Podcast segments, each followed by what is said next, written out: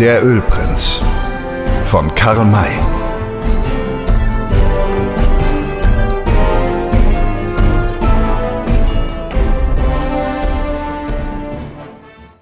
Der Kleine war nach der Schenke zurückgekehrt und hatte sich wieder zu Dick und Will gesetzt. Um doch etwas zu verzehren, ließen sie sich je noch einen Whisky geben, den sie mit Wasser verdünnt tranken. Die Finders lachten darüber, ließen die drei aber sonst in Ruhe. Als es dunkel geworden war, brannte der Irländer eine Laterne an, die aufgehängt wurde und den Platz vor dem Haus notdürftig erleuchtete. Nach einiger Zeit stand Butler vom Tisch auf, gab dreien seiner Gefährten einen Wink und entfernte sich mit ihnen. Das hat irgendeinen Zweck, sagte Will Parker leise. Wohin mögen Sie wollen? Kannst du dir das nicht denken? fragte ihn Sam. Nein, ich bin nicht allwissend. Ja, ich auch nicht. Aber wer kein solches Greenhorn wie Will Parker ist, der muss wissen, was sie wollen. Na nun was, altes, gescheites Kuhn? Fleisch. Aber woher? Von den Auswanderern. Die Feinders haben Gier auf frisches Fleisch und da draußen bei den Wagen gibt es 16 Ochsen. Weißt du nun, woran du bist, mein kluger Will? Ah, die Ochsen, richtig, richtig, nickte der Gefragte. Es ist diesen Gentlemen wirklich zuzutrauen, dass sie einen Ochsen stehlen, was viel leichter ist als in einen Wagen zu steigen, um einen harten Schinken herauszuholen. Man legt sich auf die Erde, schleicht sich an das Tier und treibt es langsam und vorsichtig vom Lager fort, bis man es sicher hat. Ja, so ist es. Ja, so wird's gemacht. Scheinst in früherer Zeit ein feiner Ochsendieb gewesen zu sein, wenn ich mich nicht irre. Schweig, altes Kuhn. Mir sollten diese Leute leid tun, wenn sie ein Zugtier einbüßten. Ist dir deine Vermutung erst jetzt gekommen? Nein schon gleich als Butler vom Fleisch sprach. Und bist du denn bei den Auswanderern gewesen und hast sie nicht gewarnt? Wer sagt dir denn, dass ich dies nicht getan habe? Aber man nannte mich einen Hans Wurst, dessen guten Rat niemand braucht. Sam Hawkins einen Hans Wurst. Hat mir ungeheuren Spaß gemacht. Bin zwar nicht ganz salonmäßig gekleidet, aber dieser Kantor Emeritus sieht doch noch weit eher wie ein Bajazzo aus, wenn ich mich nicht irre. Du lachst. Denkst du denn auch daran, dass wir zum Essen eingeladen sind? Natürlich denke ich daran. Fühl ja einen Hunger wie ein Präriewolf, dem die Sonne zwei Wochen lang in den leeren Magen geschienen hat. Willst also der Einladung wirklich folgen und gestohlenes Fleisch mitessen? Yes, sogar sehr. Sam, es wird mir schwer, das zu glauben, da du eine so grundehrliche alte Haut bist. Doch tu, was du willst, ich mach nicht mit. Gestohlene Ware ist Will Parker nicht. Hm, Sam Hawkins auch nicht. Außer er weiß, dass sie hinterher bezahlt wird. Ah, du meinst? Ja, nickte der Kleine. Bin ein Hans Wurst genannt worden und musste mich mit meinem Rat abweisen lassen, werde also nichts verhindern. Strafe muss sein. Besonders, wenn sie zur Lehre und zur Besserung dient, wie mir scheint. Werde auch mit dem größten Vergnügen mitessen, dann aber dafür sorgen, dass die Bestohlenen vollständig entschädigt werden. Wenn das so ist, esse ich auch mit, müssten uns aber dabei sehr in Acht nehmen. Sollte mich wundern, wenn uns diese Feinders ungerupft von dannen lassen wollten. Ja, werden ihre eigenen Federn lassen müssen. Pass nur auf. Butler mochte mit seinen Gefährten vielleicht drei Viertelstunden fort gewesen sein, als sie zurückkehrten. Sie brachten eine Rindslende mit, die in das Haus geschafft wurde, um dort gebraten zu werden. Bis sie gar war, wurden noch mehrere Flaschen Whisky geleert. Als der Braten endlich fertig war, kam Butler zu dem Kleeblatt herüber, um diese aufzufordern, sich mit in das Innere des Hauses zu begeben. Hm, können wir das, was ihr uns geben wollt, nicht lieber hier herausbekommen? fragte Sam. Nein, lautete die Antwort. Wer unser Gast sein will, muss bei uns sitzen. Übrigens wisst ihr vielleicht, dass der Wein nur in Gesellschaft mundet. Wein? Woher soll der hier kommen? tat Sam erstaunt. Ja, woher? Nicht wahr, das wundert euch. Ich sag euch, ihr seid bei echten Gentlemen zu Gast geladen. Wir haben gesehen, dass ihr kein Whisky mögt und haben euch zur Liebe und euch zu Ehren den Wirt überredet, uns das einzige Fässchen abzulassen, das er noch im Haus hat. Es ist ein Wein, wie ihr wohl noch keinen gekostet habt. Also kommt, Mischurs! Er wendete sich nach der Tür, hinter der seine Leute schon verschwunden waren. Dadurch gewann Sam Hawkins Gelegenheit, seinen Gefährten zuzurauen. Wollen uns betrunken machen und dann ausrauben. Denken, wir können nichts vertragen, weil wir den Giftschnaps des Iren verschmähen. Sollen sich täuschen, wenn ich mich nicht irre. Sam Hawkins tränkt wie ein Spundloch. Wir tun, als könnten wir nichts vertragen, Boys. Trinken Sie aber dennoch alle unter den Tisch. Sie traten in das Haus. Rechts lag die Küche mit einem dürftigen Herd, auf dem ein Feuer brannte. Darüber wurde das Fleisch gebraten. Links standen zwei lange Tafeln, die aus ungehobelten Pfählen und Brettern bestanden, daran je zwei Bänke. Es war also für alle Anwesenden Platz zum Sitzen vorhanden. Das Weinfass lag in der Ecke auf einem Klotz. Der Ire füllte daraus zwei Krüge, aus denen getrunken wurde. Gläser gab es nicht. Die Feinders hatten sich vorgenommen, wenig zu trinken, bis ihre drei Gäste vollständig berauscht seien. Sie ließen also die Krüge fast ununterbrochen kreisen und taten so, als ob sie tüchtig tranken, nahmen aber nur kleine Schlucke. Der Wein war wirklich hervorragend, er schmeckte ihnen, und so kam es, dass ihre Schlucke immer größer wurden. Auch der Braten war vorzüglich. Man sprach ihm tüchtig zu und war mit ihm schon fast auf die Neige gelangt, als eine Unterbrechung des Mahls eintrat. Es erschien nämlich Poller, der Scout, unter der Tür, hinter ihm der alte Schmidt und dann auch die drei anderen Männer. Sie hatten ihre Gewehre bei sich, während die der Schmausenden weggelegt worden waren. Als sie die Vorgänge in dem Raum überblickt hatten, trat Poller einige Schritte näher und sagte Good evening, Milord. Erlaubt ihr uns vielleicht, euch gesegnete Mahlzeit zu wünschen? Hm, warum nicht? antwortete Butler. Würden euch gern einladen mitzutun, haben aber schon beinahe aufgegessen. Tut uns leid, man sieht keine Knochen. Mir scheint, es ist wohl gar Lende, die ihr euch geleistet habt. Yes, eine feine Büffellende. Laufen hier noch Büffel herum? Es wird wohl vielmehr ein zahmes Rind gewesen sein. Auch möglich, haben es aber als Büffellende gekauft. Wo denn, wenn ich fragen darf? In Rhodes Rancho. Im Tal des Rio Santa Cruz, als wir dort vorübergekommen sind. Das muss doch einen tüchtigen Pack gegeben haben. Und wir haben keinen bei euch bemerkt, als ihr an uns vorbeirittet. Weil jeder sein Stück bei sich trug, wenn ihr nichts dagegen habt, Sir. Hohn lächelte Butler. Well, Master, wie aber kommt es dann, dass uns ein Ochse fehlt? Fehlt euch ein Ochse? Ah, wie viele seid ihr denn gewesen? Die Feinders belohnten diesen groben Witz mit einem schallenden Gelächter. Poller ließ sich dadurch nicht irre machen und fuhr fort. Ja, ein Zugochse ist uns abhanden gekommen. Habt ihr vielleicht eine Ahnung, Gentlemen, wo er ist? Woher sollen wir das wissen? Sucht ihn doch. Das taten wir bereits und haben ihn auch gefunden. Ja, so seid froh, Sir, und lasst uns mit diesem euren Ochsen in Ruhe. Wir haben mit dem Vieh nichts zu schaffen. Wahrscheinlich doch. Die Sache ist nämlich die, dass er fortgelockt und mit einem kunstgerechten Stich zwischen die Wirbel lautlos getötet wurde. Das ist ganz die Art und Weise der Rinderdiebe, ihre Beute gleich in der Nähe abzuschlachten. Well, so denkt ihr also, dass der Ochse euch gestohlen worden ist?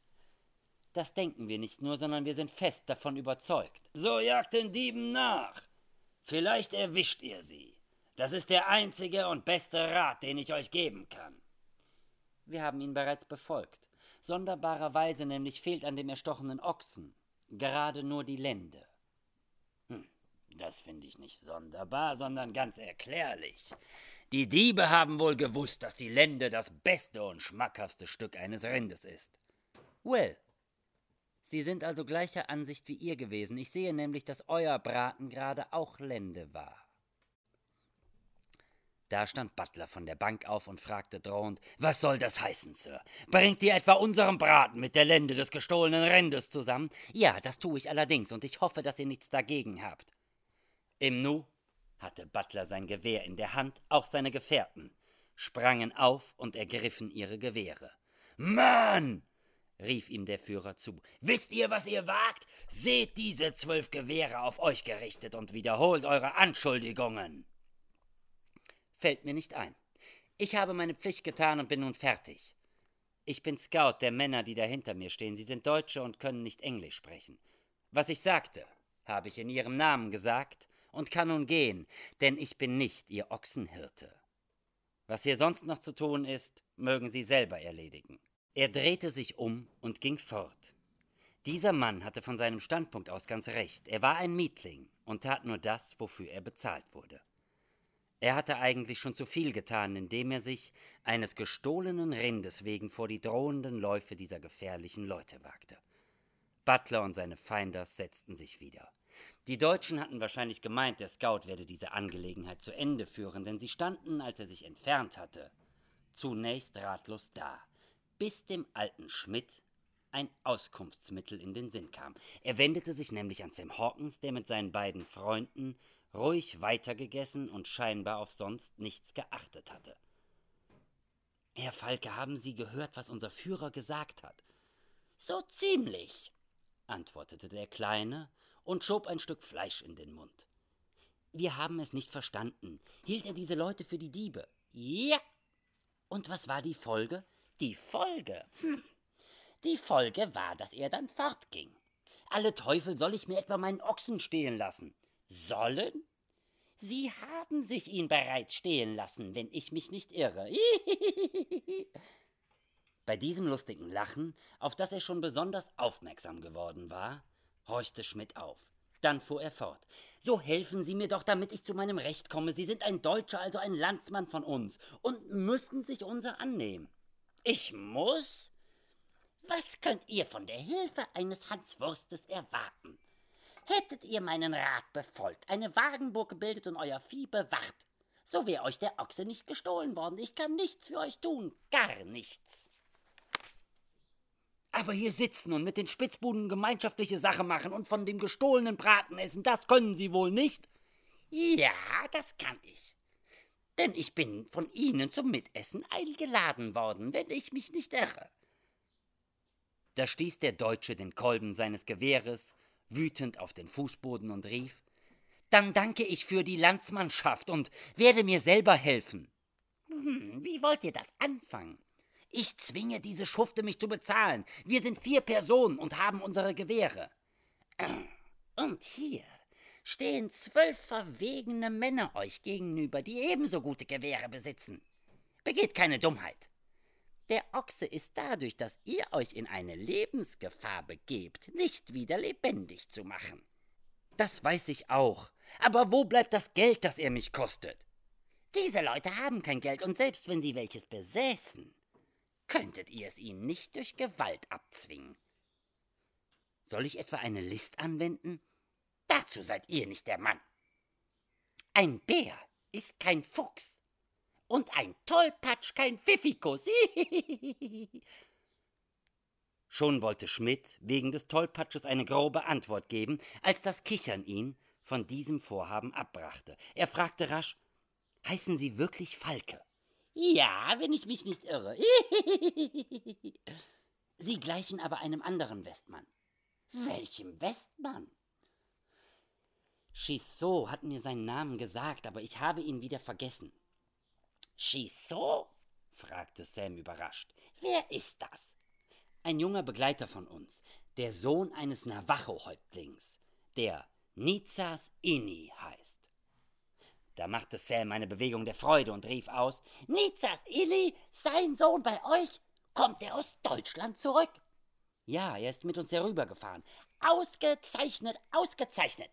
Ach, da es so steht, Sollen Sie mich nicht umsonst um meinen Beistand gebeten haben, kehren Sie ruhig in Ihr Lager zurück. Sie werden Ihren Ochsen ersetzt bekommen. Hatte er vorher ihr zu Schmidt gesagt, so begann er nun, ihn sie zu nennen. Die Nachricht, die er soeben empfangen hatte, musste ihn also umgestimmt haben. Das sagen Sie wohl nur, um mich loszuwerden? fragte Schmidt misstrauisch. Nein, ich gebe Ihnen mein Wort, dass Sie volle Entschädigung erhalten werden und vielleicht noch mehr als das. Wie viel hat der Ochse gekostet? 130 Dollar. Die erhalten Sie. Ich sage es Ihnen und daher ist es wahr, wenn ich mich nicht irre. so sind Sie wohl der Westmann, den Schiso meint. Jedenfalls bin ich es, denn ich habe Schiso früher oft gesehen, wenn ich als Gast bei dem Stamm seines Vaters weilte. Sagen Sie ihm, dass ich schon bald hinaus in das Lager kommen werde, um ihn zu begrüßen. Wo befand er sich denn, als ich abends draußen war? Er war nach dem Fluss geritten. Und Ihr Scout, den ich auch nicht sah? Der war fort, um vielleicht einen wilden Truthahn zu schießen. Ich werde ihm eine Predigt darüber halten, dass er uns hier so schmachvoll verlassen hat. Das wird keinen Nutzen bringen. Aber gehen Sie jetzt. Ihr längeres Bleiben hat nur den Erfolg, diese Leute hier noch mehr gegen Sie aufzubringen. So will ich gehen und werde ein andermal gescheiter sein, wenn mir jemand einen guten Rat erteilt. Ein löblicher Vorsatz, nickte Sam Hawkins. Es ist nun einmal unklug, im wilden Westen einen Menschen nach dem Anzug einzuschätzen, den er auf dem Leibe trägt. Als Schmidt mit seinen drei Männern das Haus verlassen hatte, fragte Butler den Kleinen: Wir haben kein Wort verstanden. Was meinte denn der Kerl? Er verlangt Schadenersatz. Und was habt ihr geantwortet? Ihn fortgeschickt, sagte Sam harmlos. Der Feinder fühlte sich befriedigt und meinte, es war sein Glück, dass er euch gehorcht hat. Wir sind nicht gewohnt, mit solchen Burschen viel Federlesens zu machen. Jetzt aber setzt euch wieder nieder. Wir wollen zeigen, dass diese Dummköpfe uns die Laune nicht verdorben haben. Das Schmausen begann von neuem. Das Essen währte aber nicht mehr lange. Desto eifriger begann dann das Trinken. Als das Fass halb geleert war, gab sich Sam dem Anschein, als beginne der Wein eine berauschende Wirkung auf ihn zu äußern, und Dick und Will folgten seinem Beispiel. Das freute die Feinders außerordentlich. Sie glaubten, dass es nur noch kurze Zeit bedürfen werde, ihre Opfer einzuschläfern, und sprachen nun den Krügen noch mehr zu als vorher. So verging Viertelstunde auf Viertelstunde. Sam tat, als ob er nur noch mit Mühe die Augen offen zu halten vermöge. Den Feinders aber begannen die ihren aus wirklicher Betrunkenheit zuzufallen. Sie hatten vorher schon zu viel Schnaps getrunken. Der erste, den das Trinken vollständig übermannte, war der Irländer. Er setzte sich am Herd nieder, schlief ein, nickte tiefer und immer tiefer und sank dann endlich, ohne aufzuwachen, zu Boden, so lang er war. Sam hatte dem Anführer fleißig zugetrunken, und Butler bekam einen solchen Rausch, dass er den Kopf in die Hände und die Ellenbogen auf den Tisch stemmen musste. Er merkte, dass der Wein ihn übermannen wollte und mochte sich vor seinen Leuten keine Blöße geben. Darum blinzelte er ihn verstohlen, wie er meinte, zu. Sie sollten denken, er verstelle sich bloß. Die natürliche Folge davon war, dass sie glaubten, sich denselben Anschein geben zu sollen. Auch sie stellten sich berauscht, und so trat in der erst so lauten Gesellschaft bald die größte Ruhe ein. Da stand Sam Hawkins auf, um die Krüge neu zu füllen. Solange noch ein Tropfen in dem Fass war, weckte er bald den einen, bald den anderen, um ihn zum Trinken zu nötigen.